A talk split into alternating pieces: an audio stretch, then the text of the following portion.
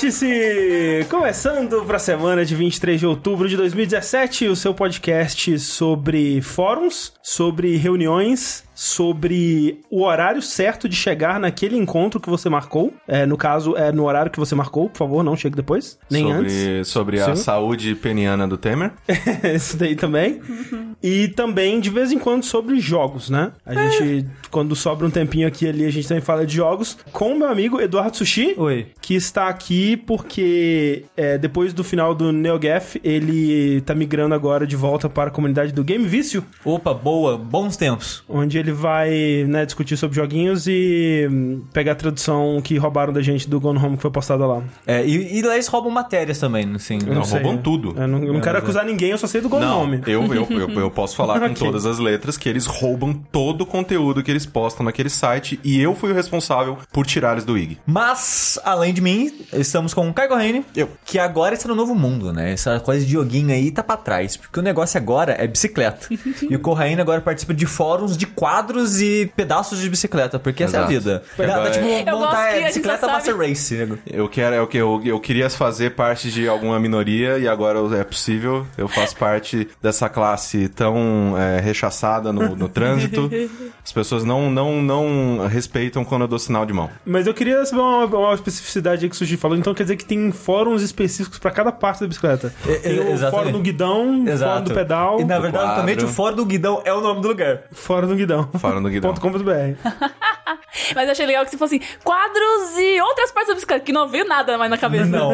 Só quadro. Exatamente. Que é o mais difícil. Eu não penso Não. em quadro na bicicleta. Eu- Mas penso o quadro porque é a co- parte principal da bicicleta. É, e o porque o. Correine tava falando disso, né? De comprar um quadro pro tamanho dele. Sim. Então, o quadro do cabelo, a pintura do Corraine na bicicleta. Exato. Pedalando. Deitado assim de cueca do lado da bicicleta, porque aí tem que ter eu e a bicicleta, Isso. de tamanho real. E aqui na mesa também nós temos Melissa Pereira, Ah, Corraine, te odeio. que depois do fim do New Gaf, ela já não fazia parte do New Gaf, porque ela sempre estava apenas nos fóruns de Star Wars. Justo. Como que é o nome de um fórum de Star Wars? É o que? É... O Wikipé- Wikifórums. Wikipedia. Cara, eu não faço ideia. Wikipedia, Wikipedia deve, existir. deve existir, Deve é. existir. O- Não, o Wikipedia é a Wikipédia do, do Star Wars. Ah, é? Não, mas é Wiki. Então, o Wikipedia. Ah, é Wikipedia. Cara, não. Desculpa. é um bom nome. É, é um bom nome. É o É um bom Wikipedia. nome, é. parabéns. é. Doku. Fórum Doku. Fórum do Fórumdocu.com.br. Exato. É, cara, Fórum do Cão é um nome muito bom, cara. Boba Fórum. Putz. Ah, eu tô no fórum Jar Jar Binks, né? Nossa Obviamente. senhora. Jar Jar Fórum. Eu, eu, eu perdi um pouco da minha vontade de viver agora. Ah. Só continua. Estou aqui com o André Campos Sou eu. também, que depois do fim do, do fórum do NeoGaf, ele voltou pro fórum dele de Yu Yu Hakusho, do qual ele é um dos moderadores, né, principais. Criador. Criador, né, fundador. Inclusive, fiz parte durante um tempo, saudades, é, Yu Yu Leico Network, que era Ó, que um nome fórum, bonito. é, que tinha, inclusive, interpretação, né, de personagens, assim, Ah, mas é Que- claro que tinha. que tópicos onde você, né, cada po- postagem era o seu personagem interpretando um pedaço da história e Olha, todo mundo que ia continuando a história. Quando o André tá falando de interpretação, eu jurava que ele ia falar é, tipo uma parada meio clube do livro, que tinha interpretações filosóficas sobre os episódios de Rock Show. Não, não. É, provavelmente também, né? Assim, não duvidaria. Mas... Você fez muita fanfic de Yu Hakusho, né? Fala a verdade. Não muita, mas já fiz alguma. O que já é mais do que, né, deveria. Mais eu do que diria. deveria. Então, assim. E esse é o vértice de joguinhos, né? O nosso vértice de número par. Que a gravação acontece offline, né? Ao contrário dos vértices ímpares, onde a gente faz ao vivo, que são os de notícia. Se você não sabia disso ainda, você tá meio atrasado com o vértice aí, porque já tá 20 episódios fazendo jeito aí. Lembrando sempre que esse conteúdo é possibilitado graças às nossas campanhas do Patreon e do Padrim, né? Se você gosta do, do que a gente faz por aqui, se você gosta dessa nova, nova, nova fase do jogabilidade com a Mel e o Rafa e todos esses novos conteúdos, especialmente do YouTube, né? Em vídeo. Sim. É, você pode ir lá no patreon.com barra jogabilidade ou no padrim.com.br barra jogabilidade, fazer sua parte a partir de um real por mês, já ajuda para caralho. E se você, por algum motivo, não for no canal do YouTube, vai no canal do YouTube, cara. É, dá uma porque, olhada lá. É porque direto sempre aparece alguém, nossa, só ouvi vocês em podcast e resolvi dar um pulo no YouTube, nossa, tem uns vídeos legais aqui. Sim, o nosso público de podcast ele é maior, de modo geral, mas o canal tá crescendo, eu tô bem feliz com o crescimento do canal, espero que a gente Sim. cresça bastante. Tá favor. supimpa. É, pra né, dominar o mundo. Isso aí. Esse é o nosso objetivo final. Com certeza. Todos sabem. Começando rapidamente aqui comigo, é uma parada que eu fiz, a gente comentou por alto em algum podcast, foi comprar um Switch. Olha aí, Olha Olha que aí. coisa maravilhosa. Eu e a Thalissa, minha namorada, a gente combinou de vamos nos dar um Switch de Natal. Não, conta, conta a história real. Vocês venderam o bebê de vocês pra comprar um Isso. Switch. É, exatamente. Thalissa ficou grávida, teve filho, venderam o bebê para uma É. família de ciganos. Isso. Exatamente. E assim a gente conseguiu, como todo bom brasileiro, parcelar um Switch.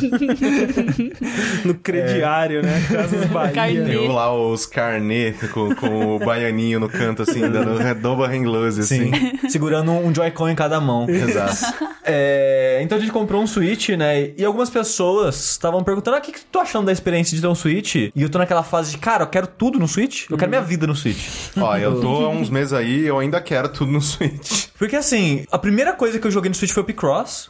Que a, o- a primeira coisa que eu comprei, né, na verdade, veio o Zelda, mas né, o Zelda já joguei um pouco no Wii U, não, sei lá, não tava tão afim de jogar ele de novo. Foi o Picross e o Stardew Valley. O Stardew Valley, tipo, é um jogo que vai roubar a vida, né? Então vamos experimentar aqui o Picross É. e acabei viciando na porra do Picross, joguei 20 horas aquela merda, mas terminei, tô livre agora. Eu também, meu Deus do céu, que inferno que foi na minha E- vida. mas é, é um jogo muito divertido. Eu que sou eu era viciado em Sudoku, é, meio que pega na mesma Sim, sim, quininha sim. ali de, de puzzles de, de jornal pra fazer, sabe? É bem gostosinho. Eu não, não, tinha, não tinha jogado nenhum jogo de verdade, entre aspas, no Switch, né? Só tinha jogado, tipo, Picross, que é, você pode gastar no celular, sabe?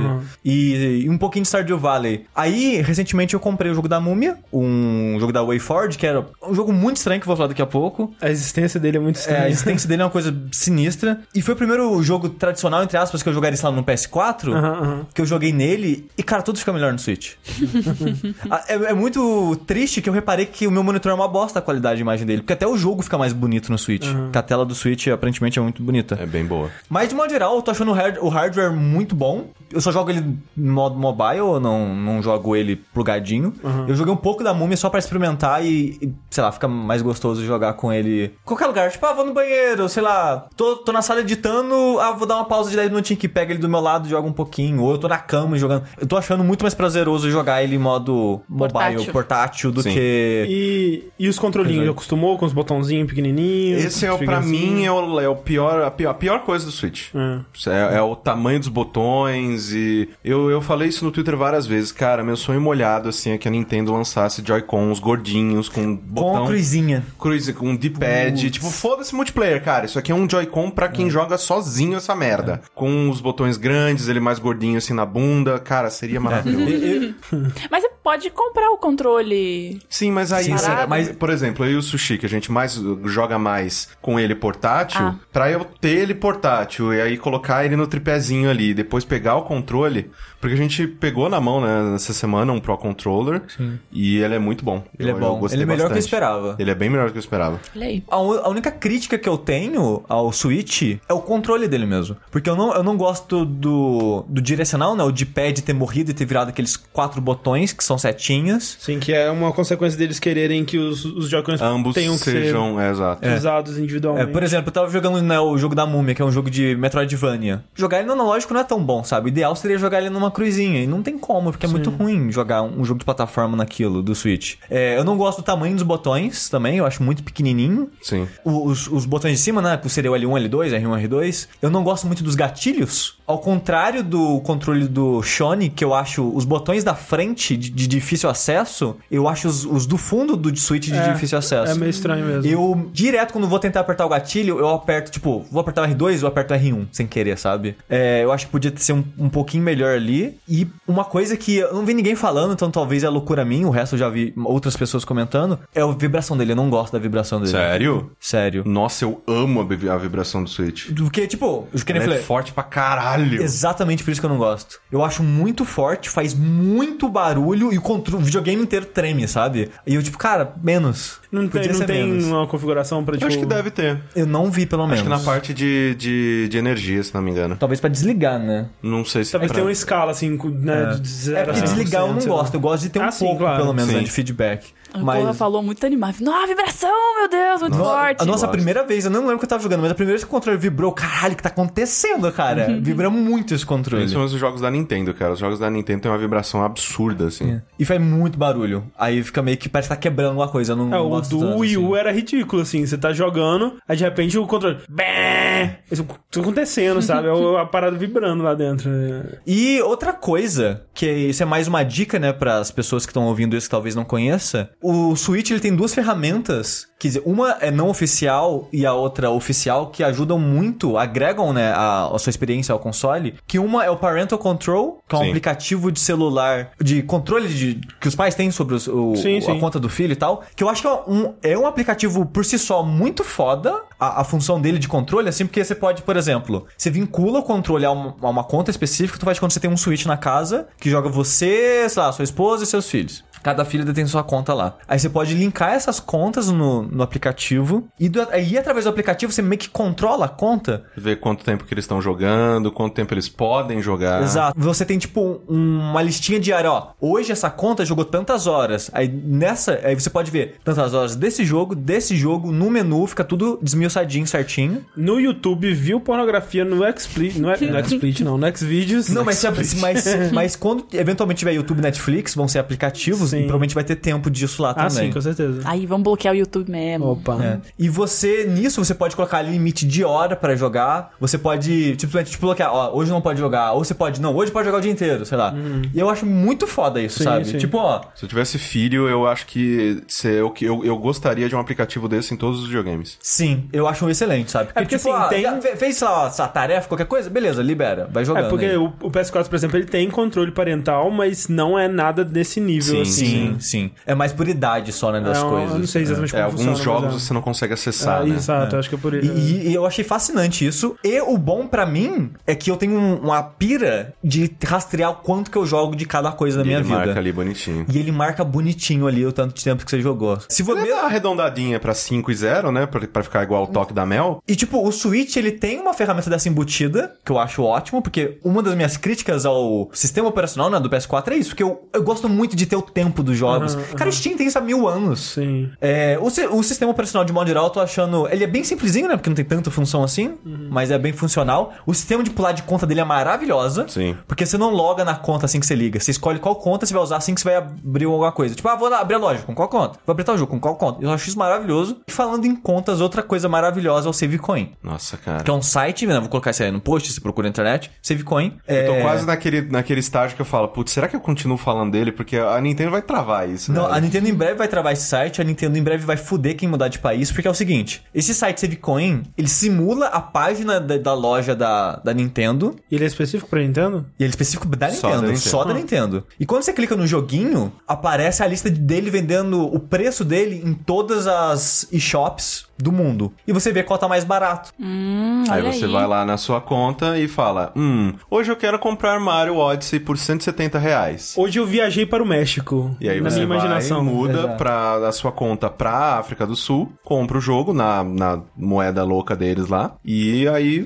tem Olha jogo no seu... Ah, rapaz. E tipo, quando eu ouvi falar de Savecoin, eu falei, cara, eu não quero fazer uma conta pra cada país, eu quero Eu ter... tava fazendo isso. Eu fiz no meu, no meu Switch, tem a minha conta que é canadense, e aí eu tinha feito uma americana e uma japonesa, pra poder, né, porque são as principais pra mim, eu queria pegar, né, sei lá, tipo, demonstração, esse tipo de coisa. Uhum. Na japonesa tem demonstração do Monster Hunter e tal. E aí eu queria pegar, só que aí quando me mostraram save coins, eu, ah, É. que, que, que esforço imbecil É. que eu fiz. Porque a gente tá acostumado com a ideia das contas, né, da, da PlayStation ou da Microsoft. Que você fez a conta naquele país, aquela conta é daquele país pra Sim, sempre. aquele user é daquele país, pronto, acabou. É, a Nintendo não, você pode mudar o país da sua conta. Então. É uma os- conta só e que às vezes, se você viajou ou se Ou você mudou de país. mudou de país, você não vai perder aquela conta, você não vai precisar fazer outra, você não vai precisar de outros amigos, outra lista, outro, sei lá. Não, é aquela mesma conta. É a Parabéns- Nintendo fazendo o óbvio. Pela a primeira gente achava- vez. que a gente achava absurdo. Só que aí a gente vai lá e faz o quê? Fode com isso. É, porque assim, você pode ir, sei lá, você tem que ir no, no site, o, o SaveCoin te ensina a trocar a conta, tudo certinho. Sim, tem o fact Se lá. for, na- se for na parte de dúvidas. Mas o negócio é o seguinte, você vai na sua, no- na sua conta, né, nos dados da sua conta pelo PC, no navegador, troca o país pro país que você quer comprar, onde tiver o preço mais barato, compra o jogo. Entra no eShop, tá lá. Top. Então, e top. E a eShop aceita cartão brasileiro na boa, porque a PSN Assim, não aceita, sabe? Cartão, cartão desses tipo New Bank, tipo Neon, esses, esses, esses bancos modernosos aí, tipo, É. porque do Itaú não Não aceita vai. porra é. nenhuma. Então, tipo, eu uso o Nubank, é tão fácil que é perigoso. Tipo Steam, sabe? Você fala, cara, não pode ser tão fácil assim. Tro- Trocar de país e ir pra um lugar mais barato e comprar sem, tipo. Cara, é, é muito fácil, sabe? Então, é muito perigoso, tanto que eu já cometi vários erros fazendo isso, comprando um jogo que eu não devia comprar e vou comprar mais também. E vai durar quantos meses essa mamata aí? Porque Ó, até... não sei. Ah, só cara, sei a, que o- a Nintendo vai arrumar Só isso, sei cara. que o meu Mario por 170 reais tá, ó.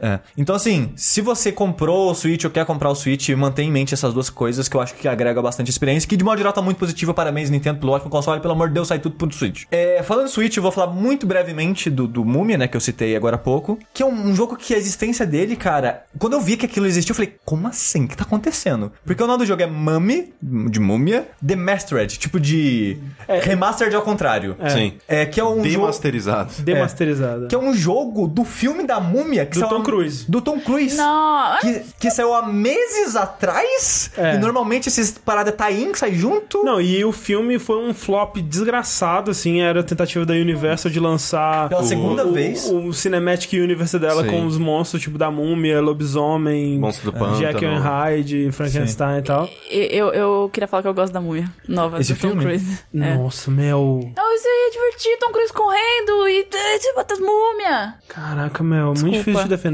Desculpa. O negócio é, esse jogo, a primeira vez que eu vi ele, ele era, começa que ele era bonito e ele é Metroidvania. Eu, peraí, estão fazendo um, um jogo do filme da múmia que saiu há meses atrás, chama The Mastered.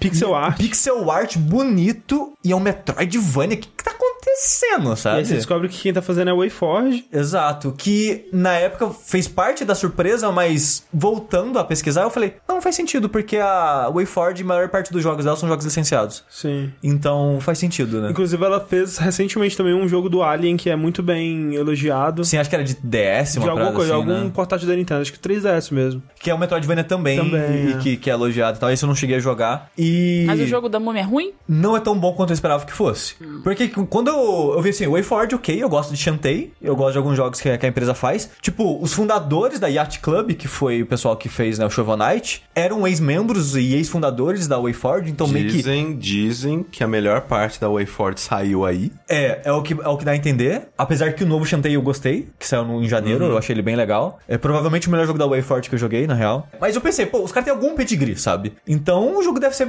legal. O jogo, ele é legal, sabe? Legal. Se for- É, legal. tá ótimo. Ele, ele não é nada demais. É, ele, é, assim, ele é muito Metroid, cara. Meu Deus, como ele, aquele jogo quer ser Metroid. Porque você joga com um soldadinho genérico, né? Então é piu-piu-piu. Então é um Metroidvania com tiro. A sua vida é um númerozinho, que cada extensão de vida é um quadradinho de Aham. mais 100 de vida, sabe? Aham. Bem Metroid mesmo. Você vira uma bolinha e passa por lugares pequenos. Não, você dá uma cambalhota pra passar nesses lugares, mas. É lógico É dá. verdade. Você tem, tipo, mudanças diárias, que é tipo um elevador, como tinha no Super Metroid, aham. por exemplo. É tipo, quando você pega o power-up, tem, tipo, uma tela escrito e a musiquinha. Tudo muito Metroid. A vida, quando você mata o inimigo, fica, tipo, um- uma bolinha vermelha piscando. Tipo, a vida é no Super Metroid, nos outros jogos. É outra cor, né? Mas é o mesmo tipo de, de item, assim. Então ele é muito inspirado em Metroid e Castlevania. Porque o, o mapa eu acho que lembra mais um, sei lá, um Metroid Fusion ou o novo Metroid, que ele é. São conectados, mas de maneira mais linear. Tipo, você tá na floresta, e na floresta você tá na caverna, na caverna você tá no metrô. E você pode andar livremente entre essas áreas, mas elas não são tipo Castlevania, que é um castelo, é um bloco, uma maçaroca que é tudo conectado.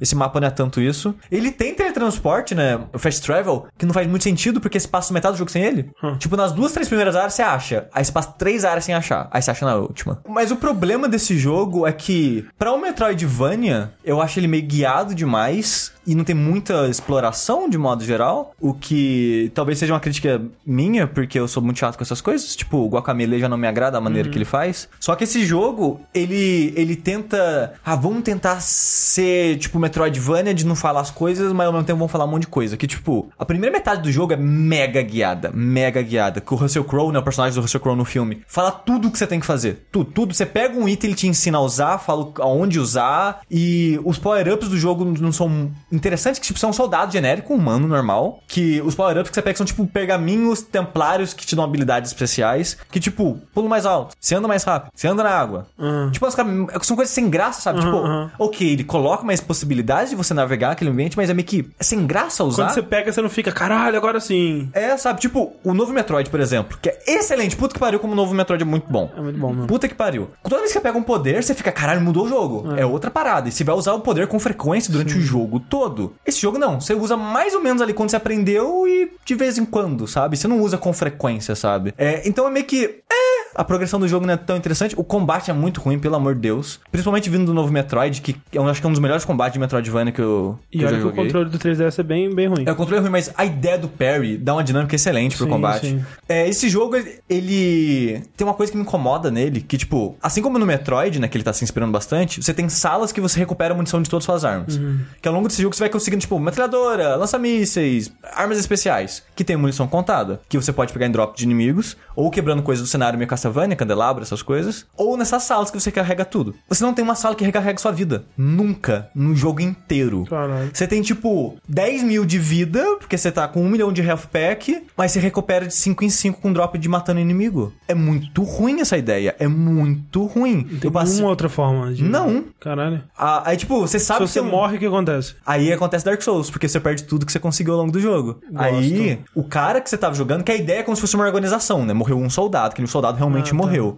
O, o progresso fica, os- as coisas que ele pegou, ele pegou, o mapa continua aberto, só que aquele personagem morreu e virou uma múmia, um zumbi. Então o seu novo soldado, que começa sem arma nenhuma, sem upgrade nenhum, com mínimo de vida, com nada, você tem que achar esse cara, matar ele pra recuperar as coisas. Tipo o quê? Zombie U. Tipo Zombie U. Só que o Zombie U, ele não tem uma es- um, um escalamento, digamos assim. Ele não sobe dificuldade de uma maneira escrota. Porque seu personagem ele meio que é o mesmo durante o jogo todo. Uhum. Porque nesse jogo, no final, os inimigos estão arrancando tipo 40, 50. E você tem 100 de vida. Como é que você vai chegar no cara, matar ele com hordas de inimigo em volta, sabe? Se você for o Tom Cruise, você consegue. Isso é verdade. E outra coisa que, que me incomoda nesse jogo é que tem salas, mais salas que eu gostaria, de hordas infinitas de inimigos.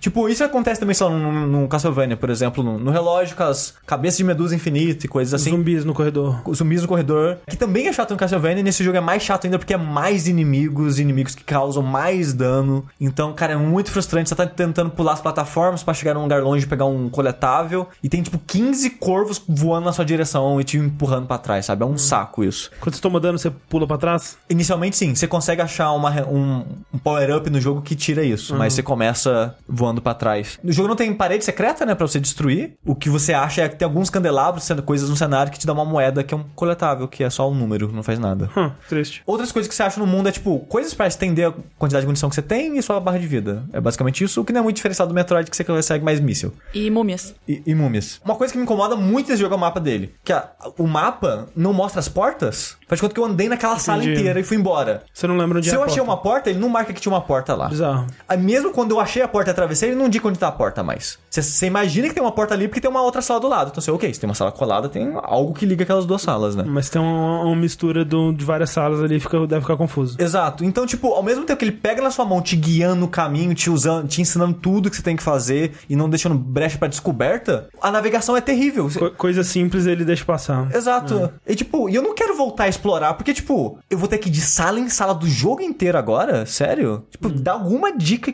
de alguma coisa, sabe? Você não precisa dizer qual power-up eu precisava, mas, tipo, alguma, sabe? Ficou É, uma porta pra trás. O que eu acho que o Metroid novo faz bem é, é- é- ele te dá muita informação no mapa, mas ele não te dá toda a informação, né? É, tem coisa que você pode marcar por conta própria, tem coisa que, tipo, ele te fala, ah, tem uma porta que tem uma cor amarela, mas você não sabe o que que você precisa pra passar por Exato. aqui. E você pode marcar o mapa, nesse jogo você É. não pode. Então, tipo, ok, a gente tirou as portas, mas deixa eu marcar. Coloca Uhum. uma ferramenta de eu ir lá e marcar. Tem uma porta aqui, sabe? Isso já, já seria excelente. E assim, o jogo ele é divertidinho. Eu não vou falar que é um pedaço de lixo, ele é divertido. Se você quer jogar algum Metroidvania, sei lá, se você não tem um, um 3DS pra jogar o, o novo Metroid, ou se você já jogou o Hollow Knight, que saiu no começo do ano, que são dois jogos que são obviamente melhores. Ou se você gosta do filme da múmia. É que, tipo, e esse filme, e esse jogo ignora o filme da múmia. Porque ele não tem tudo Tom Cruise e no final você mata a múmia. Ah. Então, né? E vendo a lista de créditos no final do jogo, eu vi um nome chamado Tom Hewlett. E eu, cara, esse nome é familiar. Quem que é esse cara? Quem que é esse cara? Ele foi lead designer e escritor da história do jogo, que, que grande bosta da história daquele jogo. E eu fui pesquisar quem é esse cara. E ele é, é o infame produtor de Silent Hill depois que o Team Silent saiu. Ah, tá, o cara do Book of Memories. Exato. Quem Oh, fez Book of Memories foi dele. a WayForge, por sinal. Olha aí, cara, quem diria? É, esse cara, ele era um produtor na Konami, e ele foi o produtor do Silent Hill Origin, do Silent Hill Shattered Memories, Silent Hill Homecoming, Book of Memories. Book of Memories.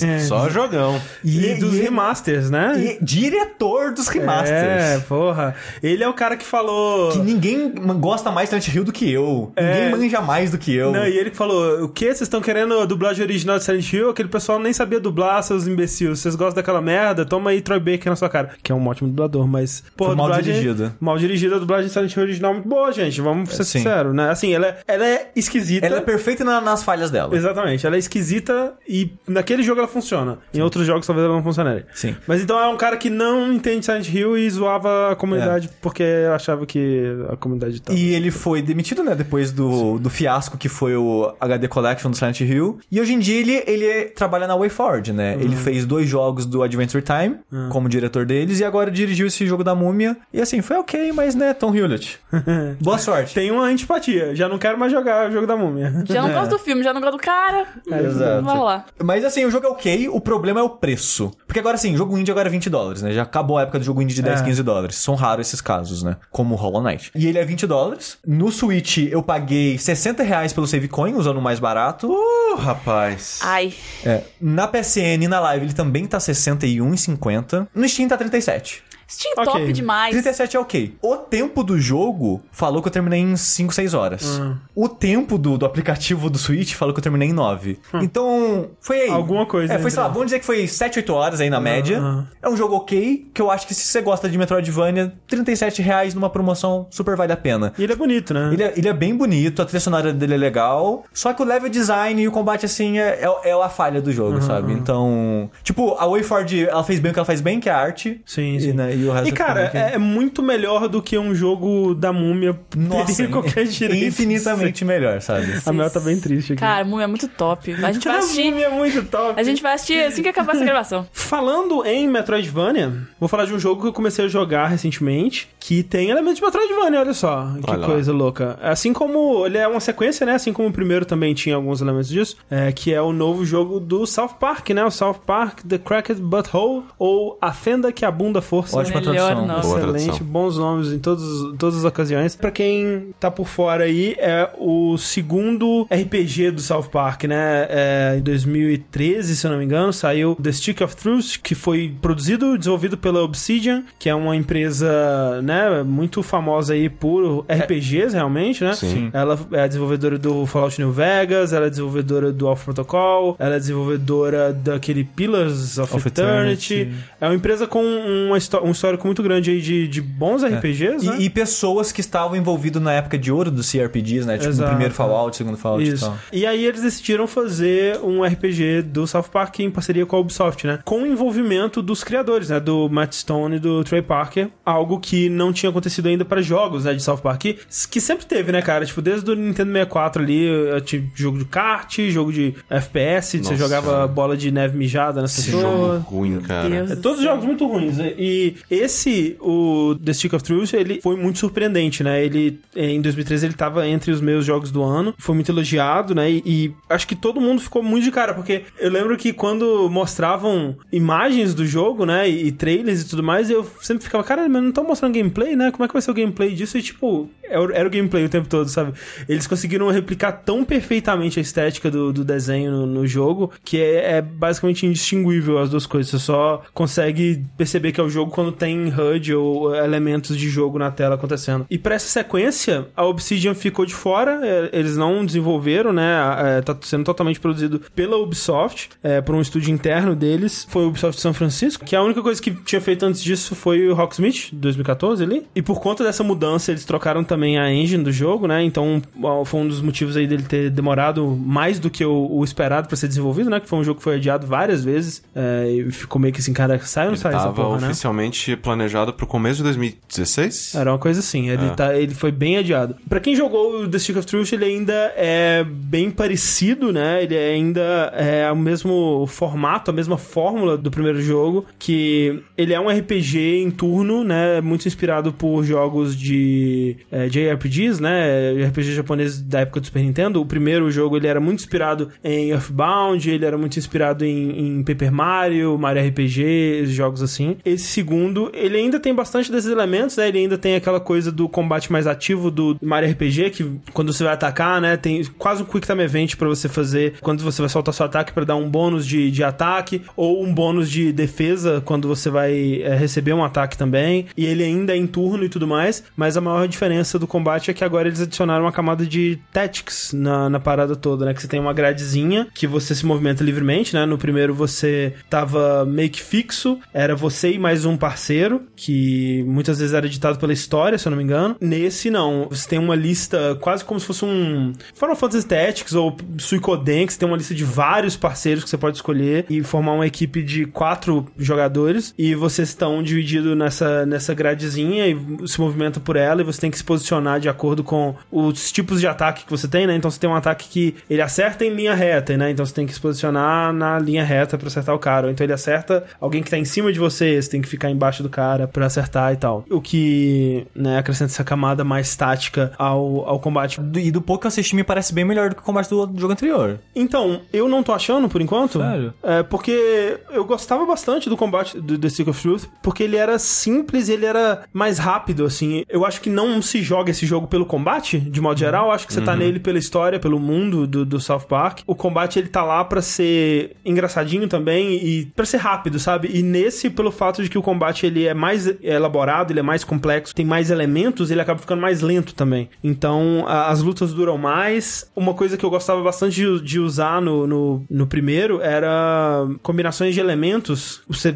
aplicava nojo no, no inimigo e aí ele ficava suscetível a uma série de outros tipos de ataque. Sim. E você fazia esses combos. E é algo que eu acredito que nesse novo jogo ainda dê pra fazer, mas não é algo que tá muito óbvio ou fácil pra mim ainda de, de pegar, até porque eu ainda tô meio que descobrindo os personagens que eu gosto mais de jogar e, e que eu gosto mais de controlar, e até o meu personagem ele tá ainda sendo desenvolvido e, e pegando novas classes e novas habilidades, então eu, eu ainda tô decidindo como que eu prefiro jogar o jogo. Mas Porque ele já tá com a roupinha do Assassin's Creed. Você pode liberar com aqueles Ubisoft Points lá do, do e o, e o Play, eu acho. Tem outras roupas também, eu só liberei a do Assassin's Creed. Que é, muito bonitinha, que é a melhor roupa do jogo, inclusive até agora, e eu gosto de usar ela. Cheguei aqui hoje, o André tava jogando com o copo do Assassin's Creed, inclusive. Inclusive abraçado com o copo. é. Isso. Então, assim, o combate, ele é um ponto abaixo pra mim do, do primeiro jogo. E, de modo geral, o jogo todo, ele, por ser uma sequência, né, ele não impressiona tanto mais, assim. A primeira vez que você vai explorar South Park, olha, todos os lugares do desenho estão aqui e tal, eu vou entrar nas casinhas e, e procurar, e ó, que engraçado, dentro da gaveta da igreja tem uma camisinha, hahaha, piada. Por mais que eles tenham mudado, né, muitas dessas piadinhas, e mudado lugar de algumas coisas, e, e até pra refletir o que rolou nas últimas temporadas do, do South Park que eu não acompanhei, tem coisas lá que estão diferentes, tem tipo onde fica a casa do Kenny, agora tem tipo uma mega construção que aparentemente foi construída e já tá destruída. Sim, que era- Provavelmente foi alguma coisa de gentrificação que eles estavam falando em alguma temporada. Sim, aí. era uma parada meio de, de gourmet que tava nascendo lá. É, é, então, assim, a, a experiência de explorar pela segunda vez o, o, o mundo de South Park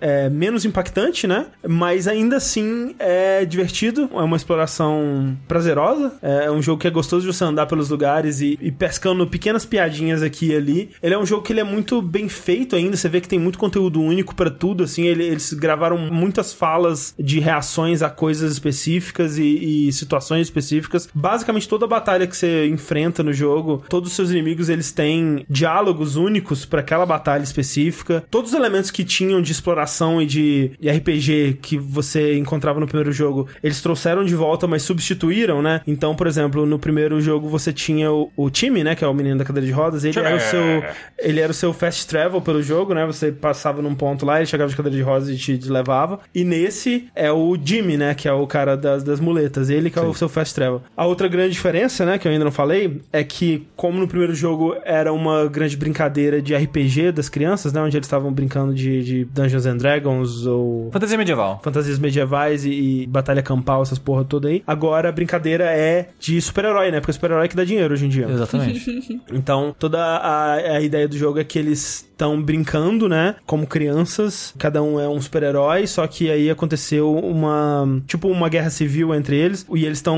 brigando entre si, além de brigarem contra os, os, os vilões, né? Que obviamente são liderados pelo Butters e o né, professor Caos dele lá. Ao que tudo indica, eles estão. to- Tá todo mundo correndo atrás de gatos que foram sequestrados, porque se encontrar um gato que tem um- uma recompensa por ele, eles vão ganhar o dinheiro da recompensa e com esse dinheiro da recompensa eles vão construir uma franquia de super-heróis que vai ir pro cinema e eles vão ser multimilionários com a franquia de super-heróis deles. Acho que é essa a história. Eu não tenho muita certeza, Foi assim que a Marvel começou, né? basicamente. Sim, resgatando gato. Exato. Então, tudo é tematizado com, com super-herói. Você tem classes de, de, de herói, né? Que é baseado eh, né, em, em arquétipos clássicos, tipo, ah, o Flash, ou o, o Coisa, ou, ou, sei lá, o cara que atira lasers, sabe? Quem que Cyborg. pensa em super-herói pensa no coisa primeiro? É porque é um, é um, ca- um bicho que bate, né? Que dá porrada e, e é um tanque, assim. Como uma boa sequência, né? Ele adicionou muito mais coletáveis, né? No primeiro você tinha os Team Pokémon lá pra coletar. Provavelmente tinha mais algumas outras coisas que eu não me lembro mais, mas esse aqui eles adicionaram muitas outras camadas, né? É o jogo da Ubisoft, né? É, o negócio é que você tem como tirar uma selfie basicamente com todo mundo que é um personagem que tem nome na, na série.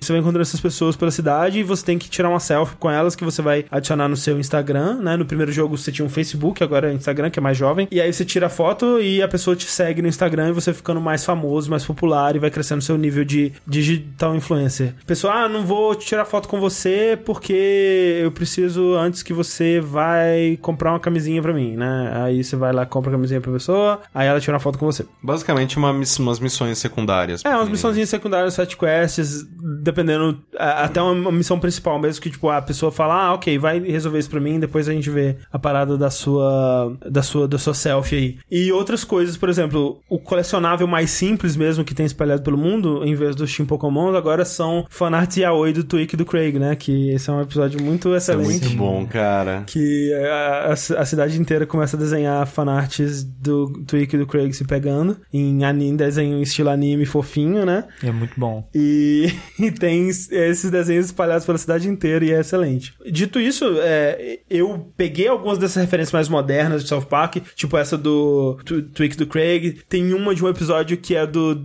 umas frutinhas que são da nostalgia, não sei se vocês lembram disso. Não. Que é tipo, muito sobre essa cultura da, de- da nostalgia, da, da referência, que tipo, eu não sei que, que porra é aquela. É uma, acho que é umas frutinhas que, você- que as pessoas têm, que elas ficam falando, ah, lembra quando o Indiana Jones atirou no cara em vez de tá com, de, de lutar com a espada? Aí, ah, lembro, né, que legal.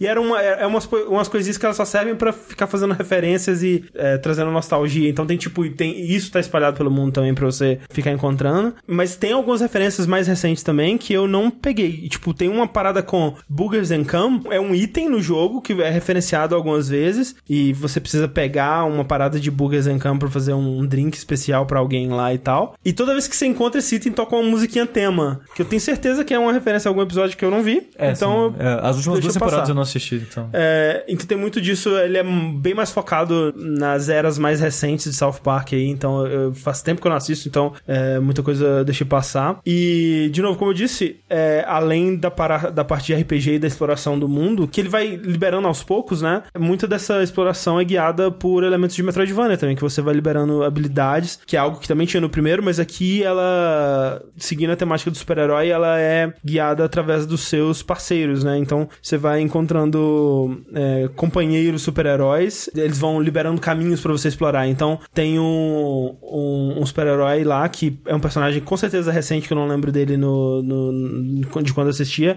que é um menino diabético, né? Que ele fica com a língua pra fora assim. é, ele é um super-herói da diabetes, né? Então quando ele tá lutando, o especial dele ele come muito doce, aí ele fica bombado e soca as pessoas e tal. Porque é assim que acontece. né? Exatamente. Só que aí ele precisa de injetar insulina pra voltar ao normal, que se ele não tiver insulina pra voltar ao normal, ele morre. A habilidade especial dele é que, né, ele fica super forte, Ele é o Hulk da diabetes. o Hulk da diabetes. Outra coisa que deixa ele super forte, deixa ele puto também, é quando alguém peida na cara dele. Então, obviamente, quando você precisa de alguém pra levantar algum um objeto pesado pra você passar, você chama ele, aí você peida na cara dele, aí ele fica puto, levanta a parada pra você e vai embora. Ou então, por exemplo, o Kyle, o alter ego de super-herói dele é o Homem-Pipa, né? Ele com a pipa nas costas, é só isso. É basicamente o herói dele, é o super-herói dele. Coitado. Acho que é o menos pior. assim, né? Tá que o pariu. E aí, quando é, você encontra lugares mais altos que você não consegue acessar, aí você chama ele, aí de novo, você peida pra voar com a pipa e chega nos lugares. Tem muito disso do peido, isso é algo que veio do primeiro, né? Que tinha o, Sim. você fazia com as magias com peido e tudo Sim, mais. um botão específico só pra peidar. Exatamente, é que Por quê? aparentemente os, os caras acham um peido muito engraçado. Assim, não que não seja engraçado, Porque... mas talvez esteja um pouco mais de peido nesse jogo, talvez. Alguns diriam que tem demais. Mas isso não é algo necessariamente positivo, eu achei, porque no primeiro, né, eram habilidades que você pegava. Por exemplo, você encontrava os duendes do sapato no primeiro, e aí eles te ensinavam a encolher, pra ficar do tamanho de um duende. E aí, com, quando você encolhia, você conseguia passar por é, caminhos menores, tipo o Zelda Minish Cap. e Tipo, entrar no cu das pessoas. Tipo, entrar no cu das pessoas, exatamente. Que era algo simples, você apertava um botão, você diminuía, você passava pelo lugar. E aqui não, aqui você tem que analisar com a visão do Batman o ambiente, aí você detecta, ó, ali tem um catavento, o catavento significa que eu posso chamar o Caio. Aí você clica, aí ele detecta, ok, chama o Caio aqui. Aí você vai pro lugar que dá pra chamar o Caio. Aí você clica no lugar, aí mostra a animaçãozinha dele mandando mensagem de, texto pro Caio. Aí o Caio chega, aí rola a animaçãozinha dele ficando em posição, aí você chega pro Caio, aí você ativa a habilidade do Caio, aí ele te joga, aí tem um Quick Time Event de você apertando triângulo pra voar. Isso é algo que você, num cenário, assim, que você tá num, num pedaço da rua, você vai fazer tipo umas 4, 5 vezes pra, pra ir pra todos os lugares secretos que você pode explorar com essa habilidade. Então, é algo muito demorado, sabe? E de modo geral é o mesmo que eu sinto com o combate, que as coisas estão mais lentas e mais burocráticas. Isso me incomoda. Mas, cara, ainda é um jogo tão diferente, sabe? É um RPG de comédia. E jogos de comédia, de modo geral, é algo que é muito difícil de fazer. Sim. E a gente não vê muito. Então eu, eu acho que ele é único bastante com isso. E, é, assim, obviamente, você tem que gostar do tipo de humor de South Park, que Não é exatamente um humor inteligente, é, não é exatamente um humor refinado. Você Assim, enfrenta um feto gigante nazista? é, ainda não, mas espero que sim. É, ele consegue fazer algumas observações pontuais e que você fala, ah, tá, fez uma, uma crítica social foda aí. Mas o South Park, há uns bons anos já, ele tenta colocar um pouquinho de crítica nos episódios. Não, sim, dele. sempre foi assim, mas, de novo, eu não diria que é um humor necessariamente refinado ou inteligente, nem nada do tipo. E ele tá lá pra chocar, né? Acho que a, preocupação número um dele é chocar, e se você é, se ofende facilmente com humor politicamente incorreto e esse tipo de coisa, ele vai te ofender bastante, eu acho, porque a desculpa do South Park sempre foi que ele bate em todo mundo, né? Que ele zoa todo mundo e por isso ele pode zoar todo mundo, né? Então você vai ver eles é, zoando até, tipo, desde quem tem poder, tipo, figuras religiosas, sei lá, a polícia, né? Tem toda uma quest que começa com você sendo. fazendo missões pra polícia, que é basicamente você invadir casas de pessoas negras e prender elas sem nenhum motivo aparente. E aí você vai descobrir por que, que a polícia é tão racista assim, e é bem engraçado. E até quem, obviamente, tá por baixo, né? Então ele vai zoar é, prostitutas, né? Mendigos, o lance todo do, do, do time, do Jimmy, né? Que são é, crianças deficientes, físicas e tal.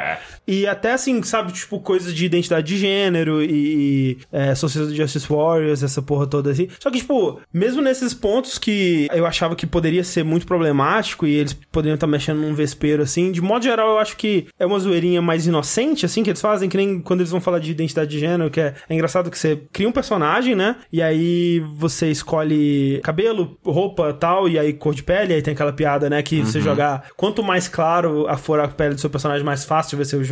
Mas na verdade isso só define o quanto dinheiro você recebe ao longo do jogo. E aparentemente algumas pessoas vão ser mais grossas com você. Mas pelo que eu tava vendo, não tem tanta diferença assim. É mais uma piada pra aquele momento ali. É só tipo, ah, é, que eu vi, engraçado. uma, eu vi uma compilação de reações de pessoas começando a jogar o jogo no YouTube. E, cara, tinha umas pessoas que ficaram ofendidíssimas, sabe? Tipo uns branquelos assim. Sim. Como assim? Minha vida sempre foi muito difícil. Isso é um absurdo. Eu vou processar. Só, só por conta disso já acho que já vale. valeu. Já valeu, já valeu. E claro, eu vi pessoas negras ficando ofendidas por isso, porque, tipo, tá Diminuindo. né? diminuindo, né, o que que é, e tá colocando essa piada aqui pela piada e não vai fazer um bom uso dessa crítica ao longo do jogo. E eu entendo, sabe? É, mas é, ao mesmo tempo, eu acho que naquele momento ali, como uma piadinha só funciona, a parada da, da identidade de gênero, você não escolhe nesse momento. Você simplesmente cria um personagem, que na verdade ele é o mesmo personagem do outro jogo, né? Então você começa sendo o rei da paradinha medieval lá, como termina o, o outro jogo. E aí de repente as- as crianças decidem que é, foda-se medieval, agora o negócio é herói. E aí você começa do zero de novo, né? Você começa como um, um bostão e tem que subir nos rankings de novo. Só que você ainda é o mesmo personagem. O Mr. Mackey, né? Que é o conselheiro da escola, ele te liga e fala: Ah, a gente precisa conversar aqui na escola e tal. Aí ele vai falar sobre: Ah, a gente precisa conversar sobre sexo, né? Tem uma- as coisas é muito difícil, né? Muito complicado, né? E aí ele começa a perguntar pra você: Você é um menino ou uma menina, né? Masculino ou feminino?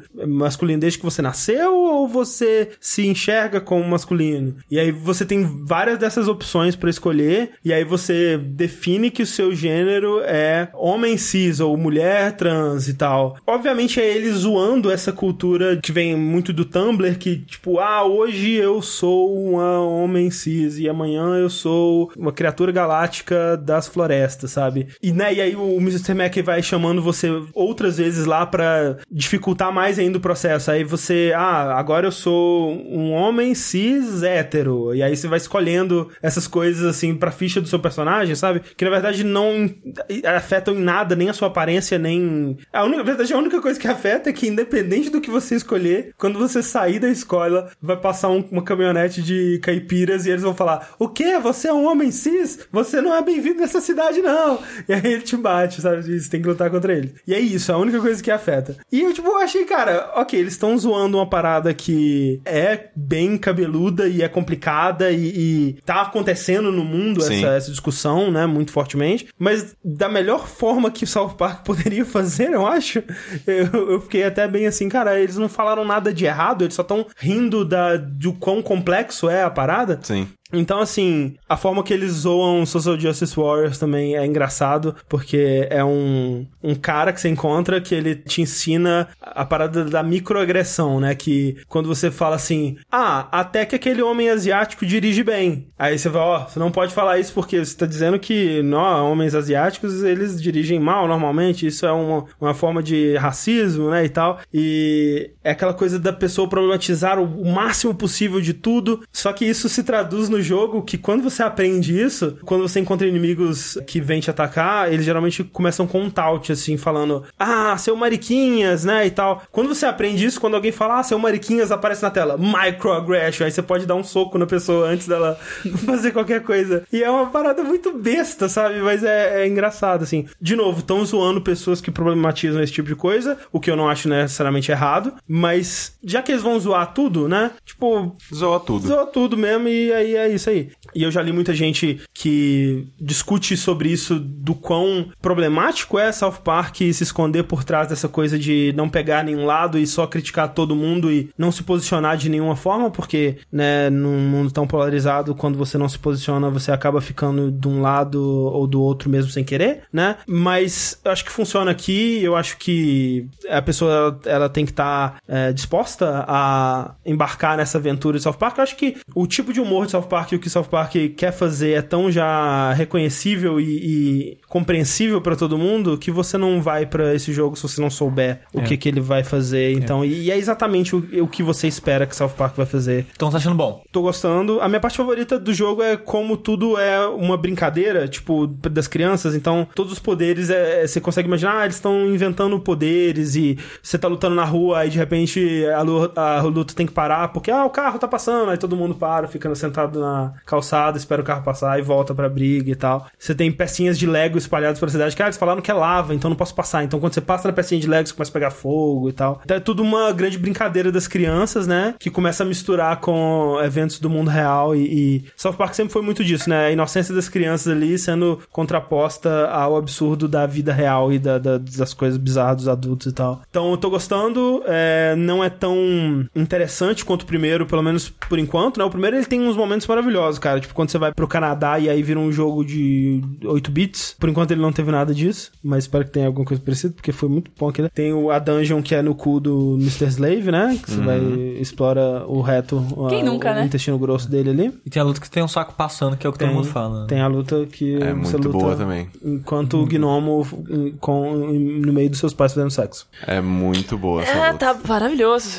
É. Nossa senhora. É meio que o que todo mundo esperava e ainda tá bom, boa qualidade, ainda um jogo engraçado, tem seus momentos e eu espero jogar mais. Gostou mais do primeiro. Por enquanto, tô gostando mais do primeiro. South Park. Quanto South é? Park. Ele tá 159 no Steam e no PS4 e Xbox ele tá 199. Rapaz, é um precinho. Mas é um jogo AAA, né? É. Ele é um jogo de 60 dólares e eu acho que pro conteúdo dele com certeza vale, assim. Ele é um jogo bem longo com muita coisa. Ele vai te ocupar por um tempinho bom. Eu joguei o jogo novo que saiu essa semana da Devolver, o High Hell. O dessa semana, né? Porque semana que vem já é, não, o Devolver Devolver já, tá, né? lançou outro outro já. Ah, não, é. A publicação desses caras é uma metralhadora. Dessa semana, da, da- especificamente da segunda-feira, High Hell. O Sushi jogou um pouquinho também, né? Joguei cinco fases porque eu não sabia matar o chefe e parei. Ô, rapaz, fui mais que você. Foi mais que eu. Eu fui até a fase 10, eu não consegui mais do que isso, porque o boss tava, tava difícil. Mas, é, ele é um shooter, né? Bem simplesinho. É, Primeira pessoa. Primeira pessoa. Ele tenta se inspirar um pouco, na, sei lá, em Doom, em jogos tipo Quake, assim, que são jogos bem rápidos, né? Que seu personagem. Cara, É muito eu, rápido. eu não cresci nesse mundo, então a velocidade é algo que eu fico, caralho, não tô entendendo, eu não sei mirar, eu tô errando tudo. É, é, o jogo é muito psicodélico e as cores e a trilha sonora elas te fazem ter esse clima psicodélico. Porque cada missãozinha dura, sei lá, um, dois minutos. Só que a música ela é muito frenética e as cores é tipo um rosa com amarelo, choque assim. Você fica, caraca, tô, tô muito louco. E eu joguei, sei lá, acho que eu devo ter jogado uma hora, ou até menos, mas parece que eu joguei muito mais. Você fica, sai cansado assim do jogo, sabe? Parece que você tá correndo dentro do jogo Isso que mesmo. você tá me falando me lembra Hotline Miami. Sim. Eu não joguei, mas. Mas ele, ele, ele me parece ter um pouco disso, né? Porque a sua vida é, é pequena, você entra no cenário, tem que lidar com aquela situação, matar a galera o mais É. rápido possível antes de morrer. É, ele tem essa vibe de Hotline Miami no sentido de que são fases curtas e de situações. Tipo, ó, você tá, tipo, nesse prédio e nesse prédio vai ter, tipo, três salas. Cada sala vai ter um macaco, você tem que resgatar, e, sei lá, seis bandidos lá, dependendo É, dos a macacos. ideia geral do jogo é que você tá contra uma corporação gigante. Hum. Cada missão você tem que salvar os macacos que eles estão fazendo teste de laboratório, quebrar ok. uma estátua do chefão que é malvado. Ok. Matar as pessoas só e por aí vai. Então, as fases são bem curtas, né? Eu demorava mais porque eu queria queimar os dinheiro, que são os coletáveis das fases. Eu passava Então- direto, cara. Então fica, cadê o dinheiro pra eu queimar o dinheiro? Mas de modo geral, né, as fases são rápidas. O negócio faz tipo, você tem um botão de chute, né? Tipo Duke Nukem. Na bicuda na porta. Exato, e você vai. bica a porta, É. a porta explode, vai ter vários inimigos, aí vai ser aquela parada, ou você mata rápido ou você morre. E a única maneira que eu encontrei até agora, pelo menos, foi matando inimigos você recupera um pouco da sua vida. Por exemplo, tinha fases que não tinha como ser muito rápido, porque tinha cinco. E aí o jeito é você se esconder e eles vêm até você. Aí você vai matando um por um. Tipo Não é que uma estra- Hotline Miami. Exatamente. E você tem várias armas assim Não. ou não? Você só anda, pula e atira. É, e você não recarrega arma. e a É. mesma arma sempre. Mas é qual arma? Uma É tipo uma arma de laser. Você tira É. tipo uns phaser, tipo, fiu, fiu, fiu. Tipo Tá. isso. Isso. É muito simples, cara. Pra mim, que É. são muito noob, é, tipo, era só andar, pular, matar Não. as pessoas. É, o Foi. jogo, ele é bem simples, ele... eu Acho que o Ryan comentou, nossa, qual é desse jogo? Eu falei, cara, se jogasse por 10 minutos, você sabe o que o jogo é, você sabe se você vai gostar, se você vai querer mais. Que... Divertido. Esse tipo de jogo não me agrada tanto, assim, de primeira pessoa e velocidade e tal, assim. Mas eu consigo ver a graça nele, pra quem gosta desse tipo de jogo. E diferente do Strafe, eu acho mais divertido que o Strafe, por exemplo, que também segue a mesma ideia de... As referências, né, de onde ele tá bebendo, pelo menos. E eu acho ele bem mais divertido e interessante de jogar do que o Strafe. E curiosamente, ele foi feito por um brasileiro, É, isso que eu né? ia falar, o Rai é brasileiro. É o nome dele de. Não é o nome real dele, é o nome, sei lá, artístico. É o Terry Vilman. Mas ele é aqui de São Paulo e tal. Sim. Eu não fazia ideia, né, que o... É que o mesmo desenvolvedor do Heavy Bullets. Exato. É esse mesmo. E eu não fazia ideia Isso que o mesmo. Heavy Bullets era brasileiro, sabe? Sim.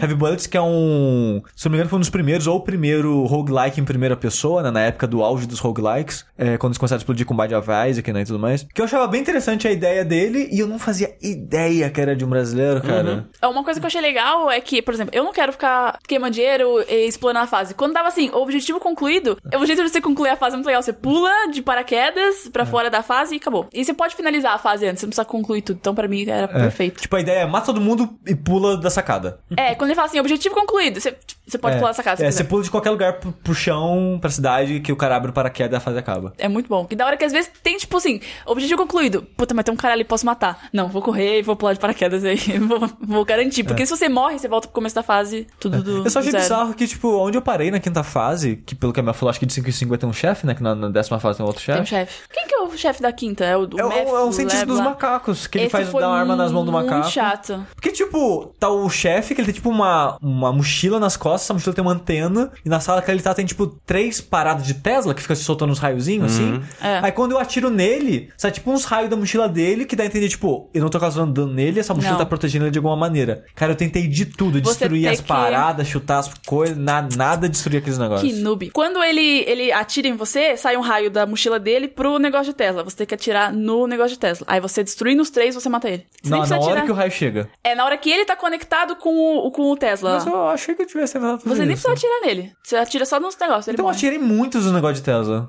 É. Não, não sei. Mas é chatinha, essa eu demorei pra caraca. E aí eu parei no décimo, que é um, é um robojão, robojão. Um robozão gigante, que é o Beelzebot, eu acho o nome dele. Ah, o chefe da corporação é o demônio. É, deixando claro. É, a Corporação do Mal. Olha aí, faz mais sentido o nome do jogo agora. É, a gente. É, não, a Sim, gente é. tem experiência nisso, a gente tem um presidente que é isso aí. Exa exatamente. Que não limpou. Não limpa o pinto. Não lavou o pinto. E aí só tem ele na fase. Não tem mais os, os capanguinhas, que tem, tem cachorro que vem atrás de você, tem uns Rottweiler. E ele é muito chato, porque ele- você tem que atirar na mochilinha que tá nas costas dele. E ele nunca vira de costas pra você. Então você tem que ficar. É, é uma estratégiazinha, não é só, tipo, sair correndo e atirando, sabe? Uhum. Mas é divertido e é, bem psicodélico. E Tipo, legal. ele é simples, mas o preço reflete isso. Refle- É, ele custa. Desculpa. Ele, é, ele é simples, mas o preço reflete isso, né? É, ele custa. Ele tá custando R$9,99 ou 20 reais, né? Arredondando na Steam. Eu, eu acho que vale, cara. É por 20 reais, é. É divertido. É, divertidinho. Pega uma promoção aí por 10 real, joga duas horinhas, pô, top. É, o que eu achei legal é que entre as fases, você pode fazer algumas coisinhas, né? Por exemplo, tem um quadro do, do chefe, que é o malvado. Aí, enquanto você tá dando load na próxima fase, você pega um Ah, spray sim. e você pode pintar um pinto na cara dele. Isso é verdade. Tipo, super adulto. Ótimo. Aí, Bigode. ou um bigodinho, ou várias É. coisas. Ou você pode jogar Space Plan, que é um jogo das batatas, que você é um clicker de celular que você planta batata e você domina o universo com batatas. Devolver, né, cara? Eu gosto muito de Eu, Devolver. eu gostei que eles mandaram a batata pra gente, eu fiz por ele. Eu também, não fiz um, um almoço em a batata. Podia ter mandado um macaco pra gente criar. Não, por favor. Não, Nossa não, senhora. por favor, Cara, não. aí você descobre que a su- Imagina, o sumiço do macaco era uma ação do High Hell. Do latino. Que o cientista sequestrou o macaco dele. Ia ser Caralho, incrível ia isso. ser- Cara, É, se é aquele negócio do Luan San- Santana era ação, né? Sim. Pois é. Mas você gosta aí de um shooter psicodélico? As cores são muito fortes, eu tive que Sim, diminuir. ele é, ele é bem colorido. É, eu diminui um pouco. vendo vídeos do jogo, o estilo visual dele eu gosto bastante. Eu não sei o quão cansativo ia ser jogar isso, né, durante várias horas com isso na minha cara, mas é estranho pensar porque, por exemplo, eu gosto muito do formato do Hotline Miami, né, que é basicamente isso. Você entra num lugar, mata as pessoas e vai, Vai. embora e tenta fazer isso no menor tempo possível, da forma mais eficiente possível. Mas eu não sei se no Hotline Miami funciona por causa da perspectiva, que ele é visto de cima, né? E aí, por ter a perspectiva visto de cima, você tem mais a sensação de um puzzle, assim, onde, você, onde os personagens que você tem que matar são quase peças do puzzle e você tem que meio que. E, e a ambientação do Hotline Miami também é muito boa, sabe? Sim, música É, a, e- a, a música, a construção, tudo constrói. Parece uma viagem de drogas, sabe? Sim. O ele não tem tanta essa É, vibe assim. E o, fio também do, do Hotline Miami, né? Tipo, o impacto das coisas, os golpes Sim. e tal. É, tipo, a, ah, é ok, é o Hotline Miami, eu tô lembrando de Hotline Miami, tô lembrando por que eu gosto bastante dele e o Hell não me atrai tanto. É, Hotline Miami tem a coisa de você pegar armas improvisadas e jogar arma e usar a porta pra matar os bichos, essa coisa. É, então, não, o High é muito mais simples. É mais simples. Os- todos os cenários são iguais, você tá na mesma corporação, mesmo, mesmas escadas, mesmas salas, tudo, tudo. Aham, aham. Mas eu achei divertido, vale a pena. Bom. Ok, High Hell, só pro PC. Só pra PC. Outro joguinho aí que eu joguei, além do, do jogo das múmias tudo, foi outro jogo com zumbi aí, que é um tal de Evil Within. Opa, Ou- dois. Ou, se você ler com outras palavras, as mesmas palavras, Resident Evil. Resident Evil. Evil Você quis dizer Psycho Break 2? Psycho Break 2. Que Psycho Break é uma piada com Biohazard e Evil Within é uma piada com Você é muito Resident Evil. piadista, é muito piadista. Parabéns pelo nome. É, vem Shinji Mikami. No, não, nossa. Não, tchau. Eu, eu, eu vou É, falar. acabou o vértice. E falando no Shinji Mikami, de, oh, perdão, o Mikami, ele não tá participando, né, do Evil Within 2, o que foi uma coisa que alguns comemoraram, eu fiquei um pouco assim. Mas peraí, tá ou não tá? Porque eu vi que não tava, aí Mas depois fui ele, não, ele tá com ele produtor, e cara, Ah, ok. produtor em estúdio É, japonês, aquela coisa. Assistam o vídeo do Rafa. É, o negócio é que, tipo, ele é meio que o presidente da empresa, né? Então ele tem que lidar com muitas coisas atualmente. Então realmente é difícil ele ser o diretor e, e lidar com o projeto todos os dias diretamente e tal. Ok. Aí o diretor, eu esqueci o nome do diretor, mas é o nome já ocidental, né? O estúdio que fez ele é a Tango, que é um estúdio japonês, é do, do Shinji Mikami. Mas que foi comprado pela Zenimax, né? E ele é meio que parte da Bethesda, né? Exato, exato. Tanto que eu acho muito louco ter um estúdio japonês participando da, da Bethesda, do universo da Bethesda, que um dos coletáveis, na verdade que é o coletável avulso, assim, do jogo, como no primeiro você achava pedaços do mapa da cidade, Aham. nesse você acha coisas de cada jogo da Bethesda. Caralho. Você acha o, o cachorro mecânico do Wolfenstein, Hum. você acha a boneca do Prey. Bonequinho do Doom. Bonequinho do Doom, bu- o Bubblehead do Fallout, uma parada que são os três dragões se comendo, que é do, do Elder Scroll Online. Sim. Eu, só, eu acho que eu só não achei a máscara do, do Dishonored. de Ah, resto, eu achei. ah. Mas eu achava legal, sabe? E ele fica na sua mesinha do seu personagem, na, na sua safe room lá. Ficava legal. É tipo.